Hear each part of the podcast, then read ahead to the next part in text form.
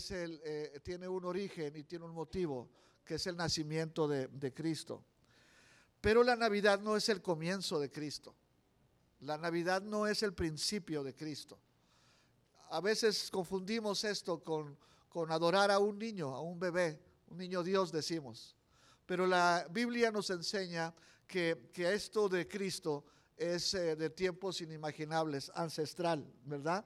Porque mucho antes de la, de la primera Navidad, eh, como hemos cantado aquí, pues la historia de Cristo había comenzado. Y podríamos decir, la historia de Cristo no tuvo un comienzo. No se registra en la Biblia que haya eh, iniciado la vida de Jesús en el cielo, en la eternidad, en una fecha. Al contrario, la vida marca, la Navidad va a marcar una concepción humana, eh, una concepción terrenal de Cristo aquí entre nosotros. Cantamos estas cosas, nos eh, espiritualmente nos gusta, nos bendice cantar de la, de la Navidad. Pero, pero no nos vayamos por ahí la existencia de Cristo es eternal. Y para mí y para usted esto es muy importante, porque hoy en día todo a nuestro alrededor se está resquebrajando. Todo a nuestro alrededor está dejando de cobrar importancia. Por más que los cristianos estemos enfatizando sobre el matrimonio, estemos enfatizando sobre la verdadera felicidad, alrededor de nosotros el mundo está perdiendo el sentido. Pero para nosotros en la iglesia, para nosotros lectores de la Biblia y discípulos de Cristo, hay cosas muy, presencias, muy preciosas en la Navidad.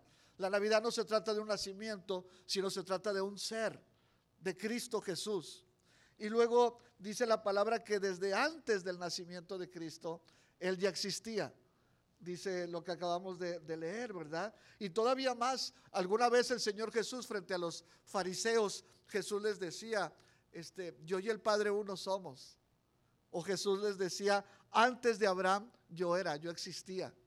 Esto les pisaba a los eh, eh, judíos porque era la identidad de ellos, era un solo Dios. Y cuando se manifiesta el Mesías rebasando todas sus expectativas y ahora enseñando que el Mesías no era un enviado solamente, sino era el mismo Dios encarnándose en un humano y viniendo al mundo. Jesús en alguna ocasión dijo, ¿qué sucedería si ustedes vieran al Hijo del Hombre subir a donde estaba primero?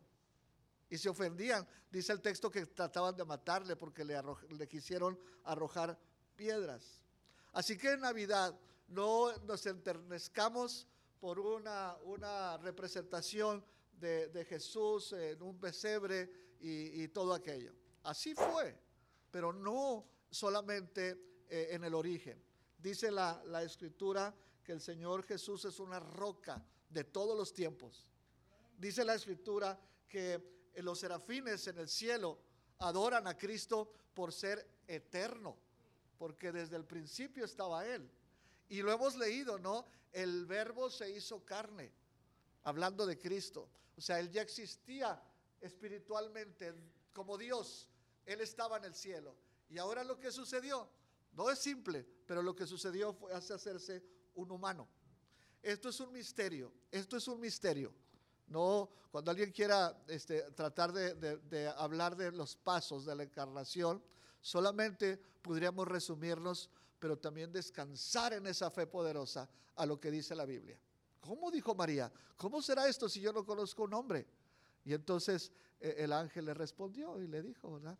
El Espíritu Santo Dios mismo. Lo que es imposible para ti es posible para Dios. La Navidad es un milagro, porque es el milagro de la encarnación del Dios universal, de, del Dios que nada puede contenerle, que en un momento eh, la tierra es una minúscula grano de arena en sus manos. Dice la Biblia que ese único y grandioso Dios decidió convertirse en un pequeñito, en un humano. ¿Cómo? Lo que es imposible para los hombres, para Dios es posible. Pero Navidad también nos debe recordar que la encarnación tiene un significado. No es solamente mostrar el poder de Dios, y que muchos no lo creen. La Navidad tiene que ver con que ese Dios encarnado tuvo un propósito porque vino al mundo. A los suyos vino. La Navidad nos debe recordar que este Hijo que de, Dios que nació en nosotros, Él fue enviado por Dios. No fue una casualidad. Ni siquiera fue para comenzar la Navidad en este mundo. Dice la, la, Biblia, ¿verdad? Que el Señor Jesús dijo, porque el Hijo del Hombre, o sea, yo decía Jesús, vino en rescate por muchos. Navidad es precioso porque nos habla de la salvación, nos habla del propósito en el que usted y yo no merecemos que Dios se fije en nosotros, que Dios nos bendiga, porque somos traicioneros, porque nuestra fe en momentos nos hace prometer tantas cosas, pero en los tiempos de bonanza se olvida, se olvida todo aquello. Dice la Biblia que Cristo nació en este mundo porque fue enviado por el, por el Padre. ¿No? El hombre, el Hijo del Hombre dice, descendió del cielo porque Dios amó al mundo. Por eso fue enviado, porque Dios amó al mundo. Y entonces nosotros los humanos no podemos ascender al cielo. Piense usted en la mejor persona que pueda haber existido en este mundo. Póngale su nombre y póngale sus méritos. Pero nosotros no podemos ascender al cielo por nuestra, nuestras buenas obras. Pero Cristo sí bajó. Por eso es bien precioso cuando los ángeles cantan, gloria a Dios en las alturas y también allá abajo, allá en la tierra. Dios, Cristo, fue enviado para que el Evangelio fuera compartido entre nosotros y así pudiéramos ser perdonados. El Hijo del Hombre vino para salvar a los, hallar a los que se habían perdido. Así que yo les invito a pensar que este tiempo de Navidad tenemos que luchar por recuperar el sentido de la Navidad. Porque usted y yo venimos este domingo. ¿Cuánto le gusta aquí? ¿Una hora y media? ¿Dos horas? ¿No?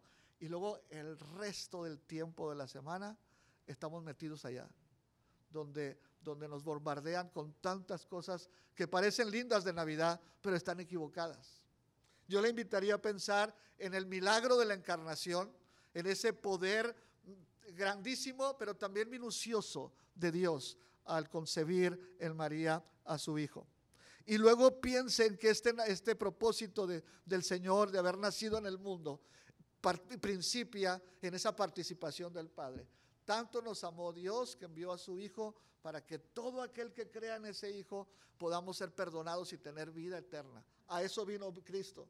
Y luego más allá, dice la, la palabra también que el Hijo vino y se dio, se dio a sí mismo. Porque dice la escritura que fue obediente hasta la muerte y muerte de cruz, ¿no? Cuando dice la palabra que él se dio a sí mismo en esa obediencia, debe haber antes un propósito cumplido. Y es que la palabra, cuando leímos ahorita que él a los suyos vino, pero los suyos no quisieron recibirle, rechazaron y seguimos rechazando a Cristo, ahora la escritura también dice que el Padre nos lo dio como su regalo. Dios dio a su Hijo como nuestro regalo. Tanto amó Dios al mundo que dio a su Hijo unigénito, a su único Hijo.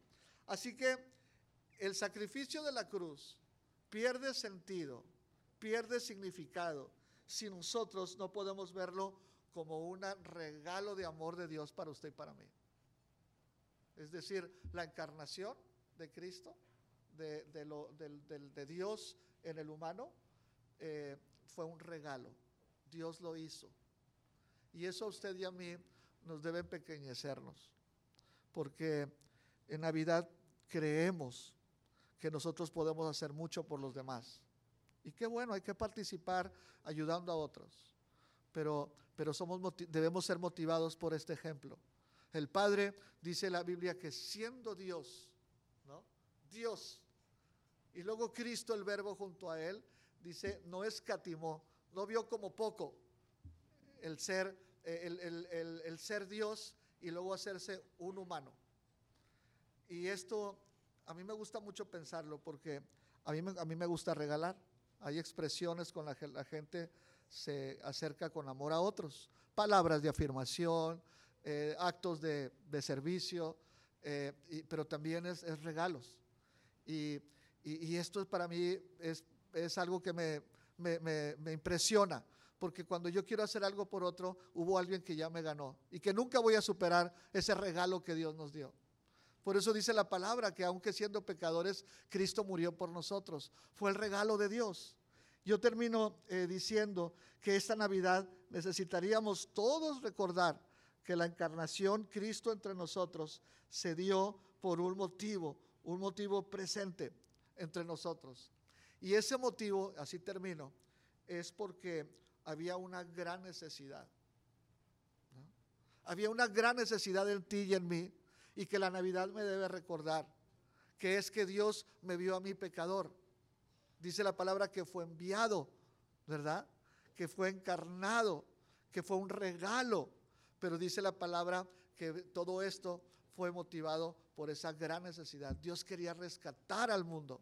Dios quería recuperar lo que él había hecho. Dios quería establecer ahora la única y mejor manera de acercarnos a Él y fue a través de Jesucristo su Hijo. Por eso, eh, eh, gracias a Dios por lo que hacemos en Navidad. Momentos como estos nos pueden embellecer, nos pueden eh, decir que qué bueno que mantenemos el mensaje. Pero yo sí les invitaría a entender y a, pedir perdón al Señor porque nos dejamos llevar por la gran ola comercial y social de, Navidad. Tenga siempre una, una actitud de poder ir al Padre para refrescarnos, para desempolvarnos, para descontaminarnos. Y en oración digamos, Señor, Navidad sé que es todo el año. Yo recuerdo todo el año que te sacrificaste por mí, que enviaste a tu Hijo, nos regalaste a tu Hijo. ¿Por qué? Porque me viste pecador, me viste en una necesidad profunda. Y eso va a significar que, entonces eh, tengo que pedirle que me haga permanecer junto a Él. Eh, mantenerme eh, firme junto a Él en medio de todas las, las expresiones y las situaciones que vivamos. Voy a invitarles a orar un momento.